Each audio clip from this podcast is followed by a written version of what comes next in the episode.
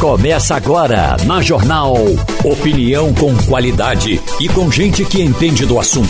Com Geraldo Freire, Romualdo de Souza, Wagner Gomes e jornalistas do Jornal do Comércio, deixando você bem informado.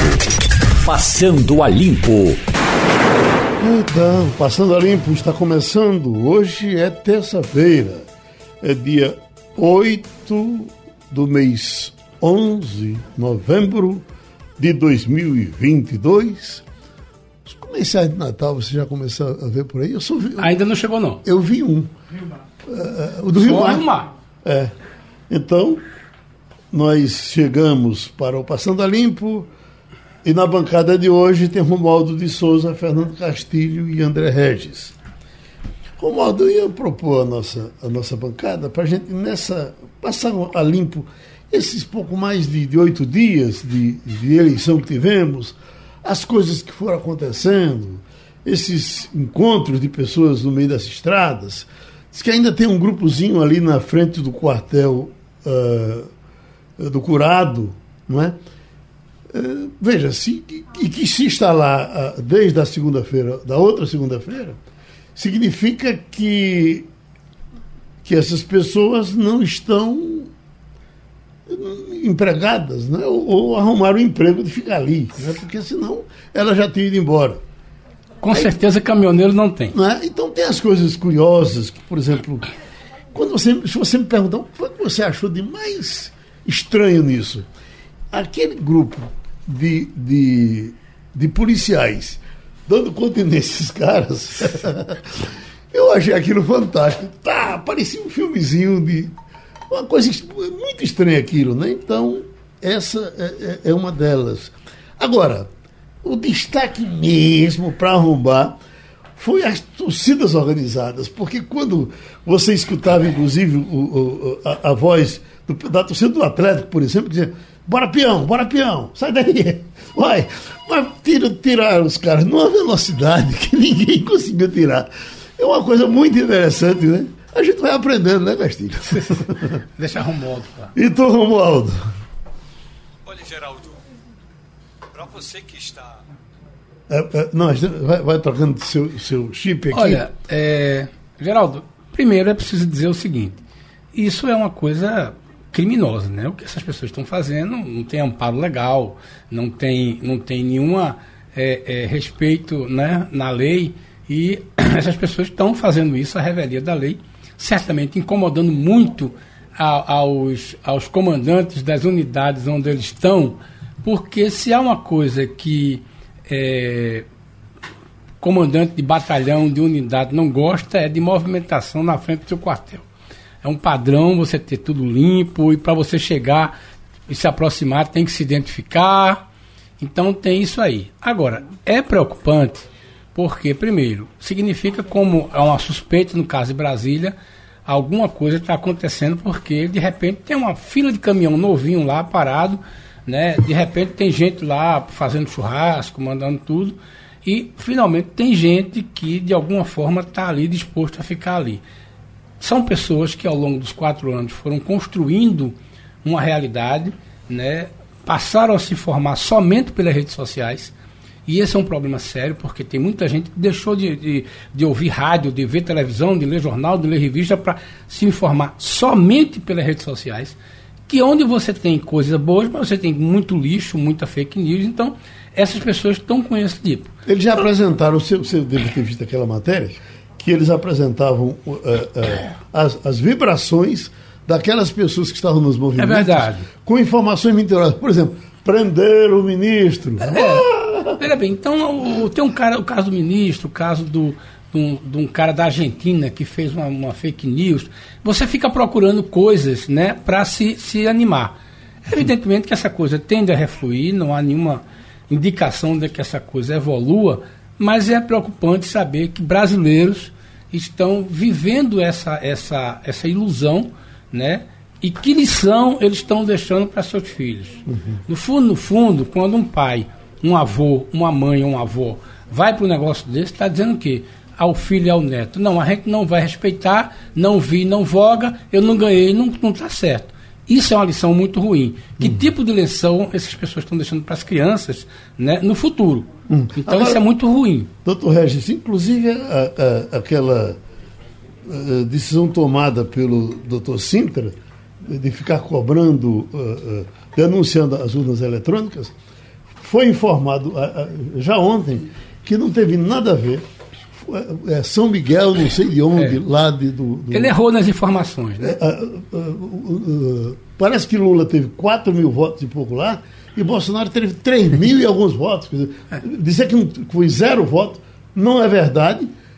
E poderia, e poderia ter sido. Aconteceu em. Pelo que o TSE informou, e pelo que a gente sabe, é o seguinte: Bolsonaro teve quatro urnas em que ele teve 100% do voto. Sim. E de, e de Lula teve 144, foi 140, que ele teve isso. Alguns nichos muito fortes. O doutor Marco Sintra, equivocadamente, pegou a informação de Lula, não considerou a informação de Bolsonaro e atribuiu a isso uma fraude. Uhum. Olha, depois de todo o processo que a gente viu, depois de todo o escrutínio que a gente tem nisso aí, você fala um negócio desse, além de ser uma bobagem, né? tem certas coisas que depois de uma certa idade você não pode dizer, né? E aí o saldo negativo disso é que ele perdeu uma consultoria de 45 mil reais que o PL pagava para ele. Diga aí, professor. Bem, Geraldo, uh, bom dia a todos, né? Romualdo, Castilho, prazer estar com vocês aqui. Uh, quanto a essa questão do Marcos Sintra, ele errou uh, propagando notícias que não eram verdadeiras, né? E o mas também. O ele tem uma cara verdadeira, né? Veja só, mas trata-se de, um, de um professor, de uhum. uma pessoa é, que tem um conceito, uhum. um PhD pela Universidade de Harvard. É uma pessoa conceituada. Sim. Ele pode ter errado e ele errou. Agora também é injustificável haver uma censura à é. conta dele e chamá-lo para fazer depoimento na polícia por conta de um erro. Isso também eu acredito que, que é um excesso. Não recua ainda não, né? me parece que permanece. É, veja, isso é excesso. Intimado, As né? pessoas né? agora vão ter medo de postar qualquer coisa. Você posta, daqui a pouco. É, eu acredito que o excesso não faz bem. Eu concordo com o Castilho que nós estamos é, transitando para a normalidade. Acho que a gente vai chegar a, em 1 de janeiro no ambiente de normalidade. Agora, é, os americanos ah, exceto o que aconteceu com Donald Trump, eles ensinaram ao mundo que quem perde faz logo a saudação em quem ganha. Porque isso pacifica todo mundo, unifica o país. Olha, é uma democracia, a rotatividade, você ganha, você perde. Perdeu, liga para o que o vitorioso diz: parabéns, é, estamos à sua disposição, vamos governar, governe para o bem de todos. Você foi meu adversário, agora você é meu é, presidente. Exatamente. Exata, é essa é a frase clássica, uhum. né? Que, por exemplo, a Barack Obama recebeu a, a ligação do, do famoso. Do, do é, John, John, McCain? É, é, não, aqui é, o, é John McCain, né? Parece? John McCain, uhum. que era o, o, o, herói de guerra. Herói de guerra, exatamente. Que depois virou a ser amigo dele. Uhum. Então, Ainda bem que você corrigiu, porque eu tinha dito que tinha sido Bush, mas foi Barack Obama. Foi Barack Obama. Uhum. E é, Bolsonaro deveria ter feito a mesma coisa. Se ele tivesse ligado para Lula e, e é, parabenizado pela vitória, isso seria um, um, momento onde todo esse movimento de contestação ele iria naturalmente sequer é, crescer. E agora também é, é bom a gente dizer que na eleição passada, Fernando Haddad não ligou para Bolsonaro. Uhum. Aí é um puxando outro equívoco. Outro, é. outro equívoco. Uhum. Mas, Romualdo, você agora está tá, tá, tá livre? Ô, Geraldo, o que ocorre aqui em Brasília é que até o Exército, o Comando Militar do Planalto, o Exército da região pediu ajuda ao governo do Distrito Federal, à Polícia Federal, à Polícia Rodoviária Federal e ao Instituto do Governo do GDF, que trata dessa área de saneamento. O quartel do Comando Geral do Exército aqui em Brasília fica numa vila chamada Setor Militar Urbano.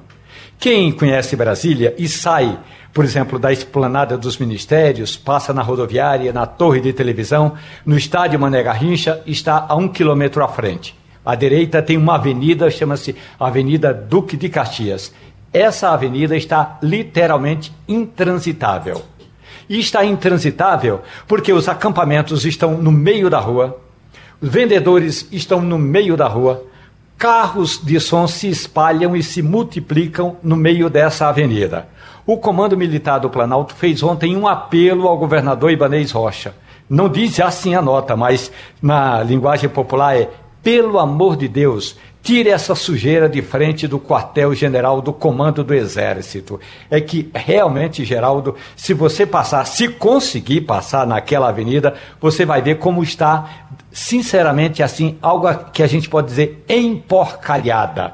Acampamento desorganizado, carros de som em tudo quanto é barraca pareceu é, carro de sonho em tudo quanto é barraca, pareceu algumas praias que a gente visita no, no Brasil. É realmente algo que precisa ser, no mínimo, organizado. E aí, Geraldo, como muita gente que está ali não tem exatamente o que fazer, ficam criando, inventando e repassando notícias falsas. A que mais me fez rir não foi nem a de Lady Gaga. A de Lady Gaga é de que, segundo a, esse grupo do, Insta, do Telegram, a deputada Carla Zambelli, do PL de São Paulo, teria ido aos Estados Unidos para pedir apoio a uma pessoa cujo nome é o nome verdadeiro de Lady Gaga, para que faça uma intervenção federal e haja recontagem dos votos no segundo turno. Agora, a mais é, esdrúxula, a, a mais estapafúrdia das mentiras foi a seguinte.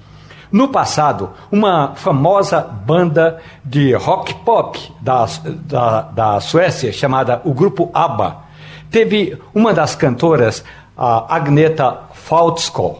Ela está dando uma entrevista dizendo que a música Dance Queen não foi pensada inicialmente na Rainha Elizabeth. Foi apenas, Rainha, dancem. Então ela estava explicando isso. Então alguém foi lá e botou uma legenda dizendo que ela era uma importante, uma importante juíza da Suécia e estava comentando os, as supostas fraudes nas eleições brasileiras e que era importante que os brasileiros se mantivessem mobilizados. Ou seja, de um lado tem a sujeira nas ruas, de um lado tem o barulho infernal. Eu conversei com moradores do setor militar urbano, porque lá nesse setor militar também moram é, é, integrantes do Exército. Eles disseram que não conseguem dormir, Geraldo, porque o carro de som fica 24 horas tocando a vinheta de Bolsonaro na campanha eleitoral. Agora, doutor Regis, a história de que as urnas auditáveis, e essa a grande questão que eles levantam, a, a, impressão que me dá é que, no futuro, e não vai demorar muito, vai terminar havendo uma decisão para ser cada urna, cada voto, um papelzinho caído. Porque me parece que o que a gente tem, vocês me corrijam se não for assim, a gente tem é uma espécie de amostragem para fazer. Não é não? É um, de qualquer urna que eu quiser eu voto, eu pego. Veja bem, você pode ir agora. Quando é quando é, você vota em que urna? Eu voto em Água Fria, sessão 60 e pouco. Deve ser o cartório ali de Água Fria. Não, eu voto no Colégio Estadual Professor Pois bem, você vai lá e diz assim, eu quero uma cópia no, no cartório de todos os votos que tem na minha sessão, minha sessão 63 da coisa tá. Uhum. Ele vai te emitir um boletim de urna. Sei. E vai dizer, é claro que não vai dizer, agora vai dizer se é, Wagner Gomes foi votado lá, se Big Alves foi votado lá, se Geraldo Freire foi votado lá e pronto. Uhum. Veja bem, é um arquivo digital. Sim. O que as pessoas insistem, eu não consigo entender como é no século XXI, é que alguém quer que diga o seguinte: eu posso abrir esse arquivo digital e aí você vai revelar o voto. Sim. Essa é uma coisa que é maluca. Então, veja bem, você tem, eu se não me engano, são duzentas e tantas mil urnas. Todas elas emitem um boletim. E veja bem, a partir desse resultadinho aí, Bolsonaro 150 votos, Lula 90 votos, Geraldo Freire para deputado senador, não sei o que, tudo, vai ali, aquilo ali é transmitido e é somado no TRE, não tem nada de internet, coisa, isso é o básico da coisa, a coisa mais elementar de informática. Agora, quando você quer, como diria o comercial da Casa Luz, quando você não quer, qualquer desculpa serve. Tá entendendo? Uhum. Então você achar que você vai fraudar né, é, é um software que vai saudar, fraudar todas as urnas, primeiro, seria que tem um software residente na urna que em determinado comando, em determinada hora, pegasse os votos e trocasse. Olha, isso é ficção científica, isso não existe. Uhum. Mas tem gente que acredita piamente nisso, que acha que tem que ter um jeito de você pegar todos os votos ali e dizer que Fernando Castilho foi votado, André Regis foi votado, Geraldo Freire foi votado. Ali, não existe isso. Você esse, tem um dado dos deputados. Esse camaradinho de Minas Gerais, Romualdo, que foi eleito o deputado mais votado do Brasil. É, é, pois é ele que está fazendo o protesto, dizendo que a, a, a urna é, é, corrompida. É. Que vai ser um bom deputado esse menino, Romualdo? Geraldo, tem muita gente que chega aqui em Brasília com uma carrada de votos e quando se senta na cadeira, quando consegue se sentar, porque mais uma vez eu abro um espaço para contar ao nosso ouvinte, o plenário da Câmara tem 416 cadeiras. A Câmara tem 513 deputados. Então, uhum. se, se tiver todo mundo ali, alguém vai ficar de pé.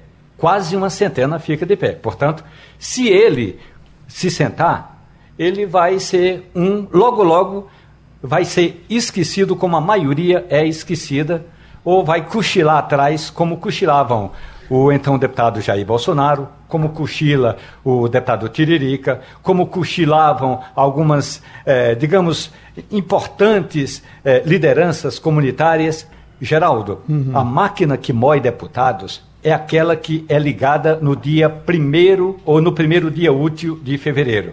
O cabra chega, recebe o botão, bota ali na lapela, eh, tira foto com a família, do, a partir do dia seguinte, ele é um entre 513. O, então, Geraldo, é, nas, nas, primeiras semanas pode ainda até fazer uma live, fazer uma transmissão, vai ser paparicado por uma ou por outra liderança, mas a partir disso vai se tornar um entre tantos.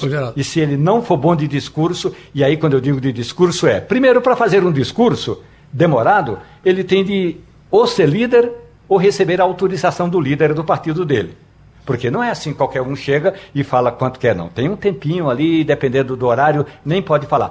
Portanto, Geraldo, em duas semanas você não vai mais se lembrar dele, a não ser que ele apresente alguns importantes projetos. Como, por exemplo, me lembro muito bem que Popó, aquele lutador de boxe uhum. é, lá da Bahia, quando ele chegou por aqui, Geraldo, a primeira coisa que ele fez foi apresentar projetos. Apresentou vários projetos. A maioria nem andou mas tinha sempre um projeto em evidência para discutir, para falar o nome do parlamentar que apresentou projetos. Se não tiver projeto, vai ser diluído já já, Geraldo. Duas coisas, Geraldo. Fecha aí, Castilho. Não, é só uma coisa para lembrar duas coisas. Primeiro, é preciso saber onde é que vai ser o gabinete dele. Uhum. Certamente não vai ser no prédio que a gente está acostumado. Um deputado novato, se ele for muito articulado, ele consegue um gabinete num dos anexos que na hora da votação ele tem que andar uns 500 metros. Tem uma coisa. Hum. Não é aquele gabinete perto de Lira, né, da, no, do, do coisa, não. Segundo, o doutor Tancredo contava uma história muito engraçada de Fernando Lira, escolhido ministro da Justiça. Certo? Uhum. Já estava tudo certo. E aí o doutor Tancredo disse, Fernando, amanhã nós vamos na casa do deputado fulano de tal. Aí Fernando disse, doutor Tancredo, a gente vai sair na casa daquele deputado que é do baixo clero tudo. E o doutor Tancredo disse. Aí o doutor Tancredo disse, Fernando, o voto dele é igual ao seu.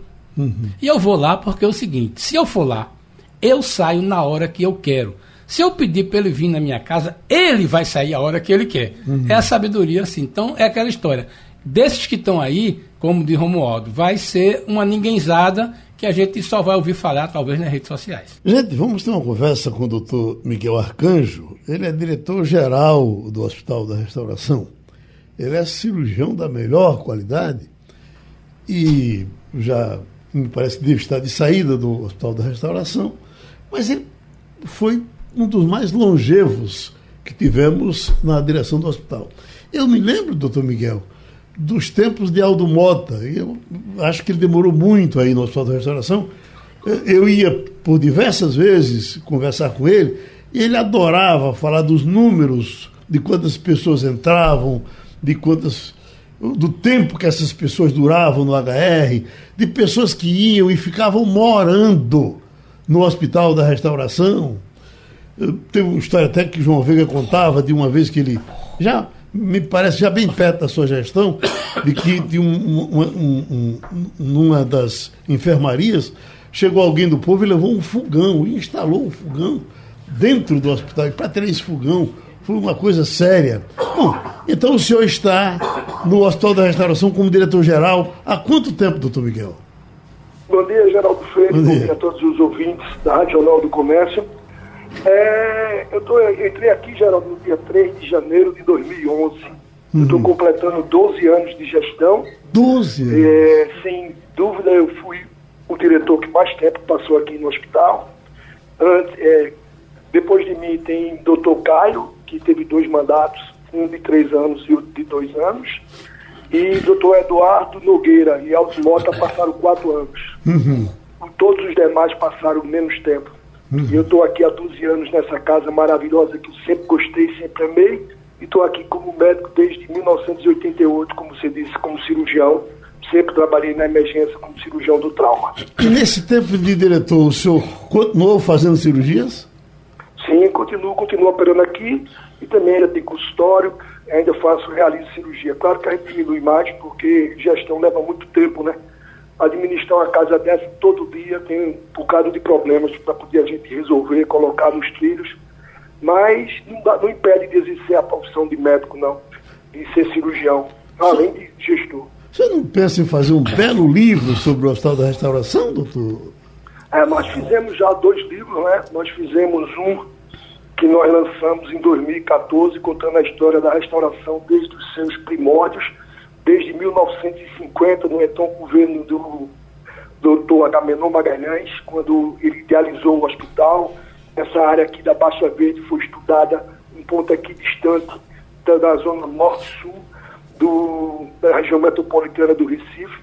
Nós fizemos toda a coletânea, inclusive com o projeto original do Bochon, até 2014. E quando o Hospital da Restauração fez 50 anos, que foi em 2019, dezembro de 2019, é, nós fizemos o segundo, a segunda edição do livro, que atualizou de 2014 a 2019.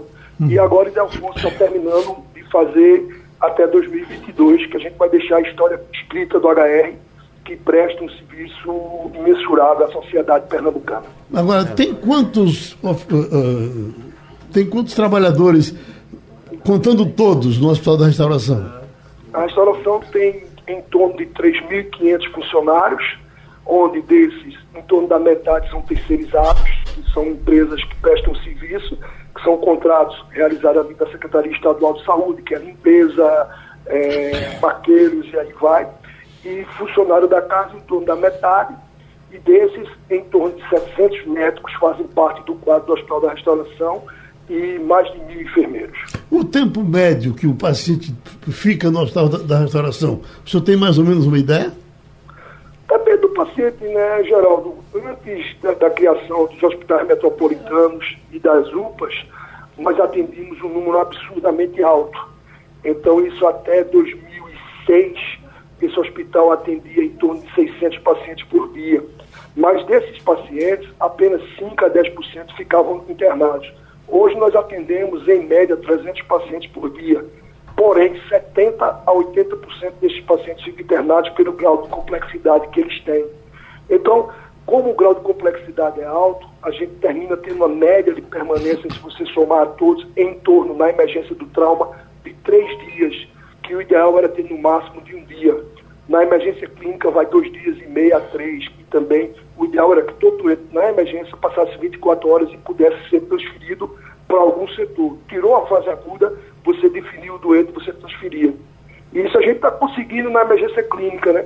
Com uhum. leitos de retaguarda, que foi o antigo Hospital Alfa, e o Hospital de Prazeres, que é um hospital de retaguarda, mas infelizmente esse hospital está sendo desativado agora no dia 30 de novembro, acaba o contrato dele, aí nós vamos perder uns leitozinhos nele aí.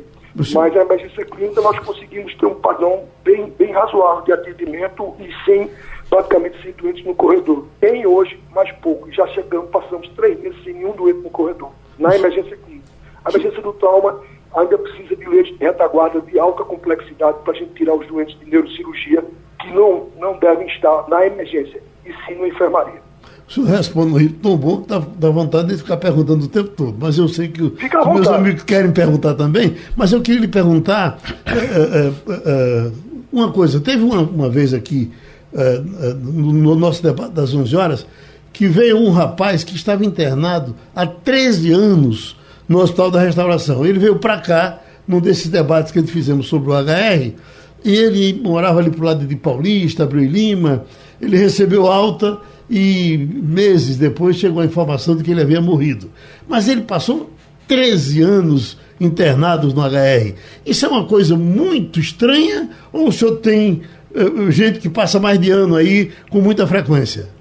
Não, não, Geraldo. Nós, quando começamos aqui, nós tínhamos muitos pacientes que ficavam é, cronicamente nas enfermarias.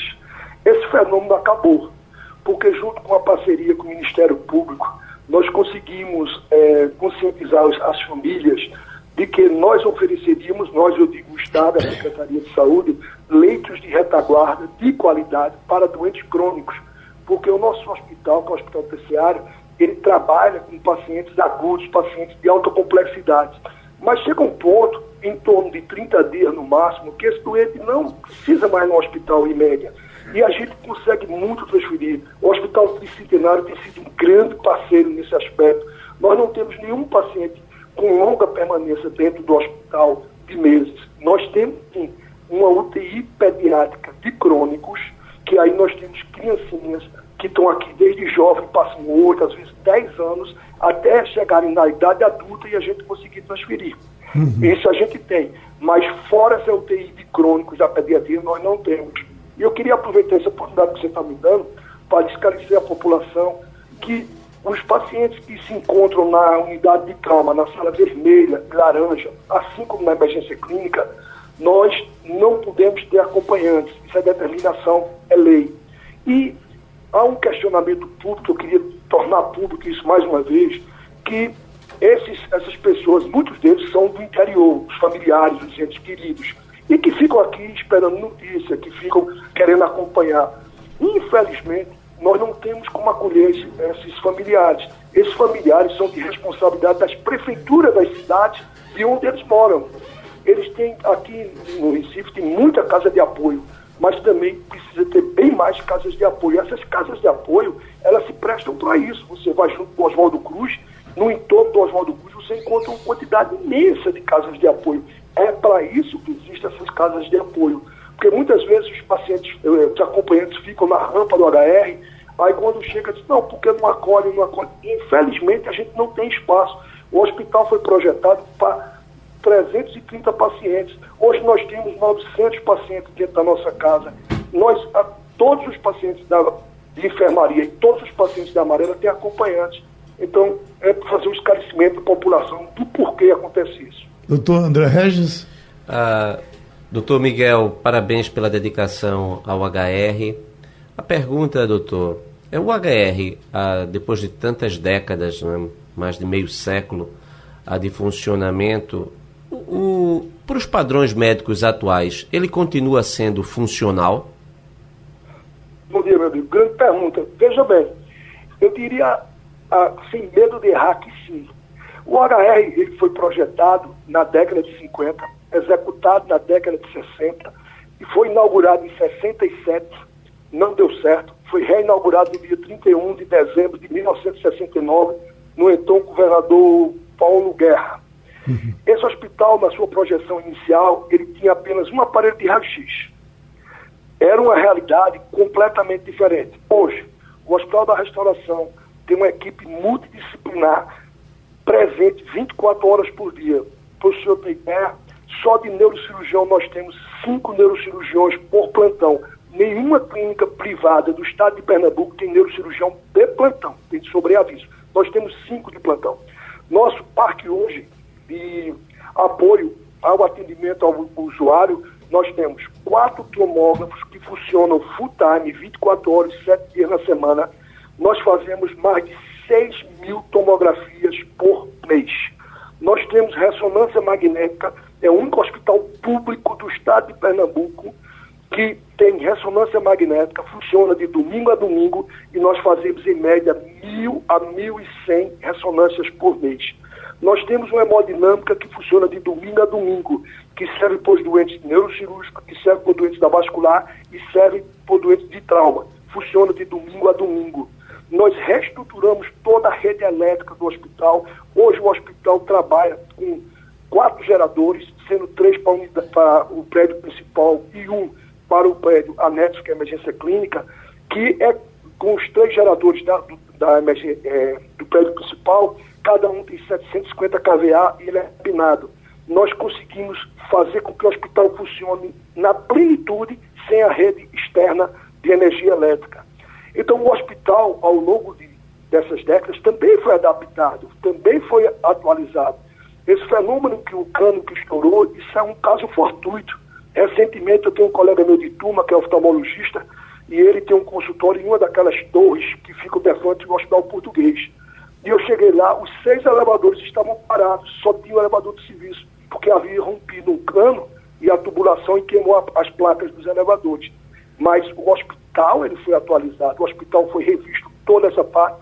E atualmente nós estamos fazendo a parte externa que foi feita em 2011 quando eu cheguei aqui, nós pintamos toda a parte externa do hospital e agora está sendo repintada e a parte interna está sendo revista todo com um projeto. A parte externa tem um custo orçado de 1 milhão e 800 mil e a parte interna, com toda a revisão de tudo, está com um custo de 7 milhões e meio aproximadamente. Então, aqui é, é um local que não vai parar trabalho. Na verdade, a sociedade pernambucana já merece, sem sombra de dúvida, de um hospital grande que trabalhe com trauma para ajudar esse gigante que é o Hospital da Restauração. Oi, Fernando Castilho. Bom dia, doutor. Parabéns aí pelo seu trabalho. Eu quero dizer que na coluna eu sempre me, me declaro um fã do HR porque é aquela velha máxima que se diz em Pernambuco. Se a bronca é pesada, leve para o HR, porque lá tem gente para fazer isso. Mas eu tenho uma curiosidade como repórter de economia, saber o seguinte: quanto é que custa o hospital? Uma vez eu estava conversando com o doutor João Lira, quando era ainda que o doutor Eduardo Campos botou ele para ser secretário da. É, é, João Lira, botou Eduardo, Eduardo Campos botou ele para ser secretário ah, da Saúde. Sim, sim, sim. E ele dizia o seguinte: que o Hospital da Restauração era tão grande que tinha uma rubrica especial dentro do orçamento. Eu queria que o senhor nos desse alguns números de quanto é que custa isso para o contribuinte e eu acho que é, o senhor levanta um assunto que é muito interessante. A nova governadora vai precisar de que a gente tenha a, atrás do HR uma rede de apoio, porque num hospital particular você tem 30 minutos para visitar o seu paciente quando ele está na UTI numa sala vermelha. Mas no HR a pessoa quer passar o dia lá e é compreensível isso. Mas para o contribuinte, quanto é que custa o HR é, é, é, em termos de dinheiro, por mês ou por ano? É, o HR, ele custa a sociedade pernambucana em torno de 35 milhões de reais mês. Uhum. Esse dinheiro conta toda a folha de pagamento dos certo. funcionários e toda a manutenção e alimentação do prédio. É, é, passa por nós aqui, enquanto gestor, em torno de 10 milhões de reais, aproximadamente 8 a 10 milhões. E o resto é tudo pago pela Secretaria Estadual de Saúde via também Secretaria de Administração. É uma despesa muito grande, mas é uma instituição que presta um bem à sociedade imensa. Senhores terem ideia, nós operamos em média 1.300 pacientes por mês e desse grupo, mais de 60% são pacientes de alta complexidade. A neurocirurgia do estado de Pernambuco, infelizmente, ainda hoje, está praticamente na mão do Hospital da Restauração. Então, operamos em média 3 mil pacientes por ano, Fora a hemodinâmica, que dentro da hemodinâmica diminuiu o número de cirurgias da neurovascular, são os aneurismas que precisam ser embolizados, é, tratados. A gente, quando junta tudo isso, dá em torno de 3.500 é, procedimentos só de neurocirurgia.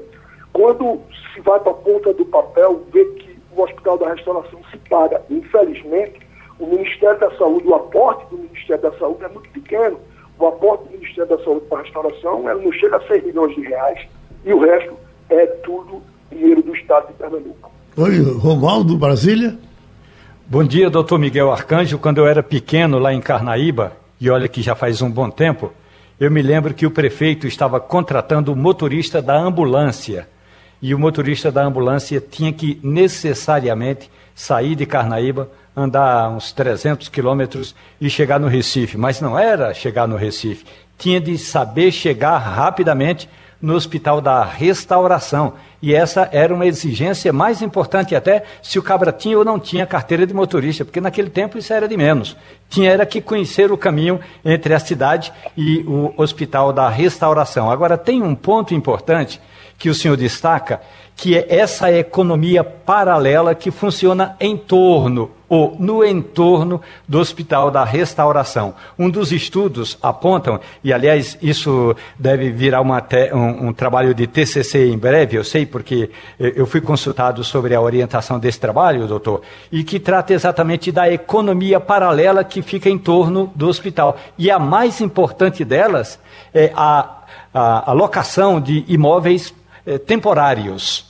Ou seja, você chega lá, fica uma, duas, três semanas e não precisa fazer um contrato mensal. Claro que o pagamento tem de ser eh, antecipado, mas esses detalhes importantes do Hospital da Restauração fazem parte da história de Pernambuco e especificamente da economia do Recife. Perfeito. Isso, a restauração, ela tem uma história, eu desconheço qualquer cidadão pernambucano que não conheça o Hospital da Restauração desde o mais rico cidadão pernambucano ao mais simples, porque todos nós temos um ente querido que aqui entrou ou que aqui veio. Senhores terem ideia, a neurologia do Hospital da Restauração, há 12 anos, já implantou o sistema de trombólise, que são pacientes que têm AVC isquêmico e que quando chegam na emergência nós conseguimos fazer, reverter o processo até seis horas e preservar o cérebro do, do paciente. Claro que não é 100% de resultado, mas os resultados são acima de 90%. Aqui você consegue fazer também arteriografia, desobstruir o, o vazio que está levando um AVC isquêmico quando passa depois dessas 6 horas. Você chega aqui acidentado num carro, em 15 minutos você já tem atendimento de cirurgião geral, neurocirurgião, traumatologista, cirurgião vascular e você tem uma tomografia de corpo inteiro, que é um fenômeno no paciente politraumatizado, que você faz a tomo da cabeça até os pés. E isso tudo é feito população e termina sobrecarregando o Hospital da Restauração. Muitas vezes diziam, por que você não fala da HR? Mas porque como a gente faz propaganda, termina aumentando o movimento. E o objetivo da gente é atender o melhor possível, mas não dá para atender todo mundo do estado de Pernambuco. Pernambuco precisa hoje de ser atendido em no agreste de Pernambuco, ele tem que ter um cinturão. Ele tem de segurar, Caruaru tem de segurar os doentes de neurocirurgia, doentes de vascular. O Palmares tem de segurar pacientes. Goiânia tem de segurar pacientes. Petolina, para os senhores terem ideia, a Petolina manda doente de neurocirurgia para nós operarmos aqui. Petolina não segura doente. O HR já tem 52 anos de funcionamento, mas o HR sozinho não aguenta mais o estado de Pernambuco. O Pernambuco tem mais de 10 milhões de habitantes. Quando o HR foi projetado, a região metropolitana tinha 500 mil, hoje tem quase 5 milhões. Então, esse entorno vai, tem casa, mas a responsabilidade dessas casas é da prefeitura, são as prefeituras que são responsáveis por isso. Elas têm de dar aos seus munícipes a, a condição de ficar aqui, de, de acompanhar seu ente querido, no horário da visita, como o senhor falou, são 30 minutos, que é uma visita de UTI, e é o tempo suficiente para ir lá ver seu ente querido, e ver qual é a situação e, e ter informações sobre ele. Doutor Miguel Arcanjo, quero lhe dar um abraço, porque o nosso tempo aqui foi rompido já há algum tempo, a conversa é boa, mas a gente se encontra a qualquer momento e o senhor fica no HR até quando? Nós estamos terminando o nosso mandato no dia 31 de dezembro. Todos os diretores de instituição pública no dia 31 de dezembro, oficialmente estão desligados. Aí compete à futura governadora do estado de Pernambuco decidir as diretrizes que ela vai dar para o estado, inclusive para a saúde. Pronto, doutor Miguel Arcanjo, cirurgião, diretor-geral do HR, falou com a gente quando nós falamos da, das estradas, desses movimentos, e aí fica aquela dúvida: o que é que é legal, o que é que não é, como é que pode? O cara pode sim, uh, uh, pode ou não pode ficar engarrafando o trânsito no meio da rua? Porque não chegam e não puxam ele. Eu acho que, primeiro, a gente, quando, quando era o Sem Terra que estavam fazendo isso, a gente achava isso errado. Dizer, aí vem o pessoal que criticava o Sem Terra, está fazendo do mesmo jeito. E isso, uh, uh, doutor Regis, foi dito que a Constituição, de, uh, a Constituição de 88, com os cuidados de preservar a liberdade, é, é, é ela terminou abrindo demais e às vezes falta espaço até para a autoridade policial tomar providência com quem está no meio da rua. Eu queria botar para vocês um depoimento do jurista? É, Delmanto Júnior, uh, tratando desse assunto para você saber quais são os limites de quem uh, uh, tem a obrigação de cuidar dessas estradas. É, nós precisamos pontuar que as eleições terminaram. É? Então, assim, essa questão de crime eleitoral, a partir do momento que cessaram as eleições, os resultados já foram proclamados, isso, na minha ótica, não tem mais cabimento. Agora, nós precisamos mencionar que o artigo 359T do Código Penal, que é um, um capítulo que trata dos crimes contra o Estado Democrático de Direito, contra as instituições, ele diz expressamente que não constitui crime, inclusive vou ler para vocês, não constitui crime manifestações críticas aos poderes constitucionais, eh, nem atividade jornalística ou reivindicações de direitos e garantias constitucionais. E, por último, não constitui crime contra o Estado Democrático de Direito é, é, quando realizado por meio de passeatas, de reuniões, de greves, de aglomerações ou de qualquer outra forma de manifestação política com propósitos sociais, porque era o medo da criminalização dos movimentos sociais. Isso pode atingir a direita, pode atingir a esquerda, movimentos que vêm reivindicar. Então, nós temos na nossa democracia que ter garantida a liberdade de manifestação. Evidentemente, quando se há é, obstrução de estradas com prejuízo a hospitais, prejuízos à população, isso está errado, isso não pode acontecer. A polícia, como fez, e a grande operação que foi feita aí, se a pessoa não, não, não, não desobstrui, tem o crime de desobediência, não é? se for preso, tem crime de resistência, quer dizer, nós temos como fazer isso. Agora, eu tenho muita preocupação com esse movimento de criminalização não é? dos movimentos sociais, porque são milhares de pessoas, daqui a pouco nós temos, como se diz, se manifestantes são todos criminosos, nós temos centenas de milhares de criminosos, quer dizer, você criminaliza o país. Isso não é bom. Eu acho que nós precisamos virar essa página, há que ter uma certa tolerância e seguir o barco para frente, porque quanto mais dizer que tudo é criminoso, que isso, você alimenta essa, essa questão.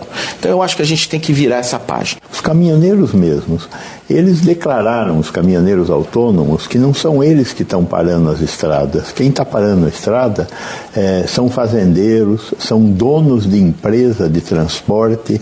Então, os caminhoneiros que estão parando, estão parando sob ordem de quem detém de fato algum tipo de poder e tem dinheiro. Eu acho que a polícia tem que ir atrás desses caras eles estão comandando esses caras que estão parando o trânsito. Então, isto tem que ser identificado. Concordo com a posição do Delmanto, mas a impunidade é o mal mais importante desse país.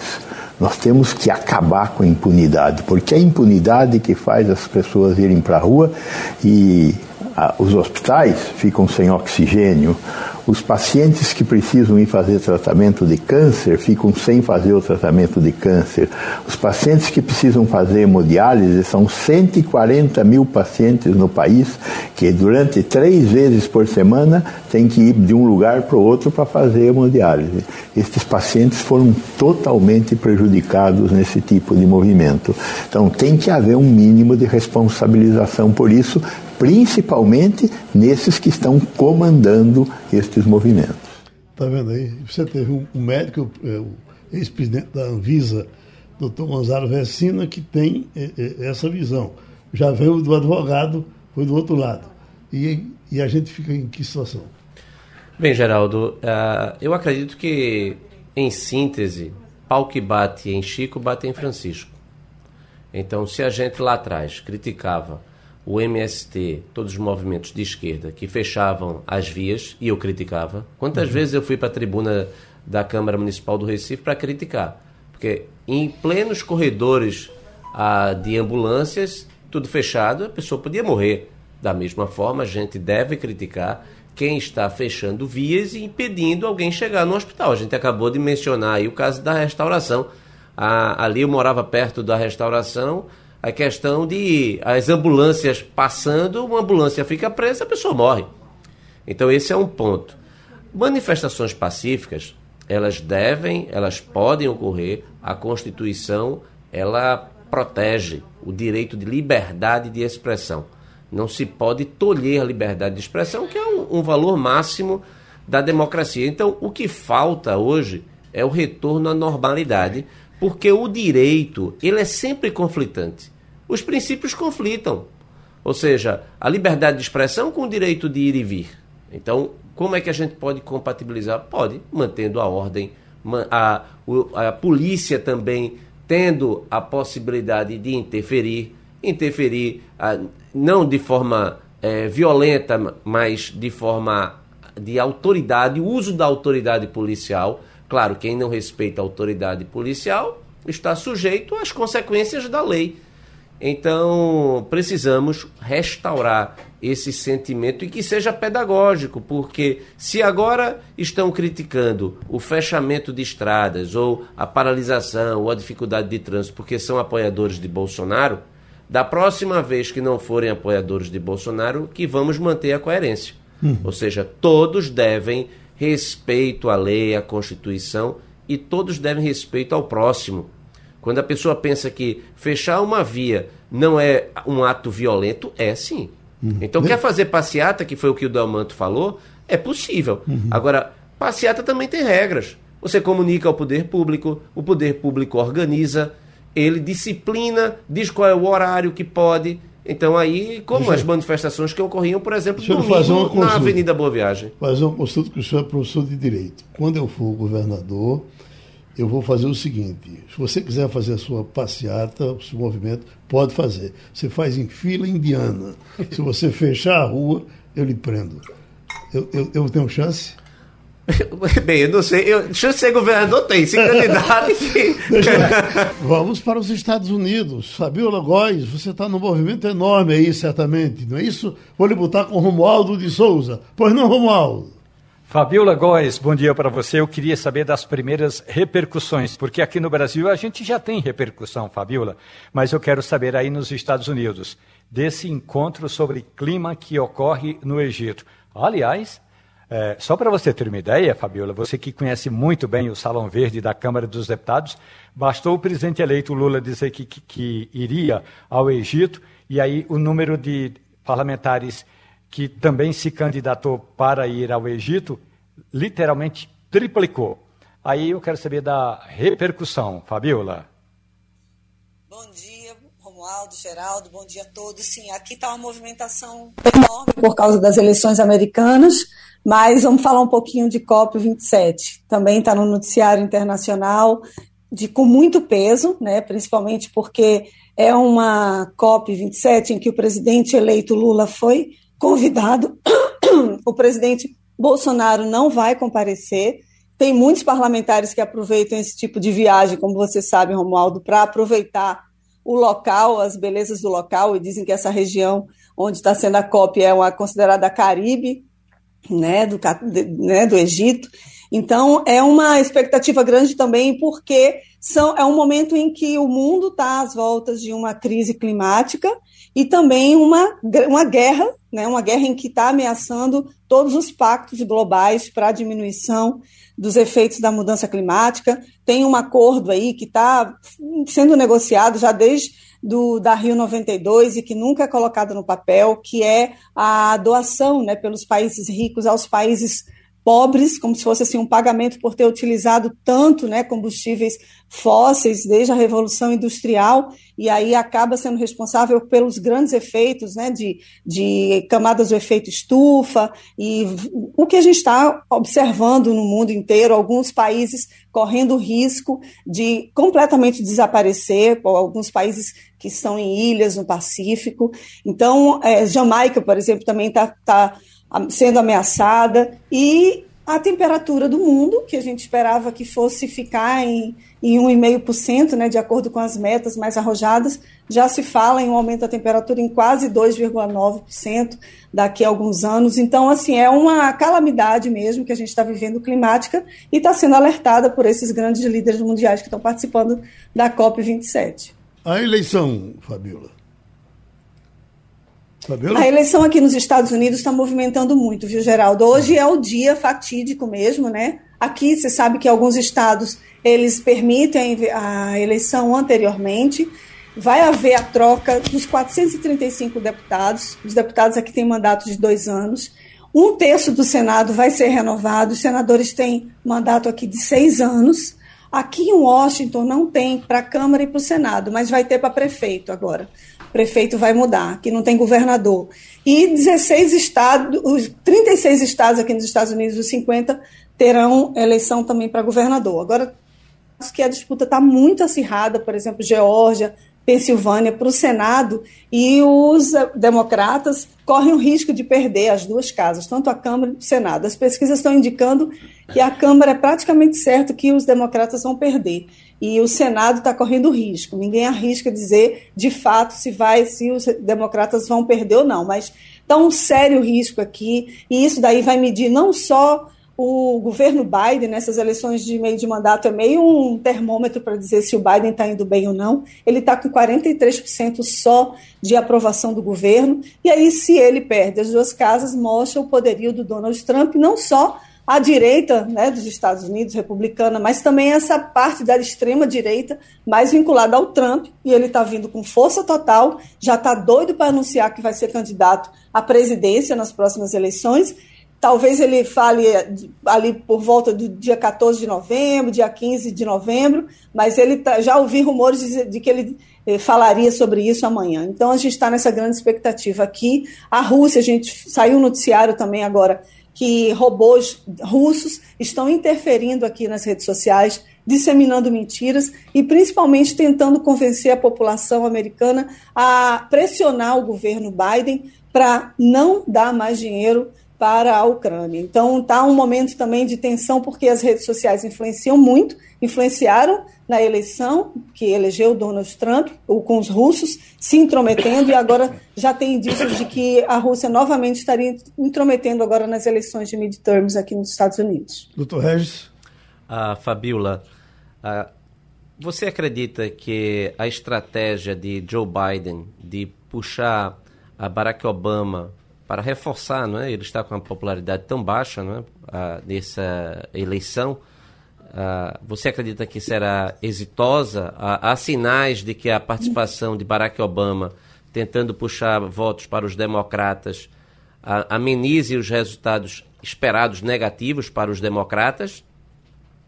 Olha, professor, não, não sei até que ponto a ajuda do Obama vai ser importante, porque a democracia, que é o discurso do Biden e do Obama agora nesse momento, é de reforçar a democracia, né?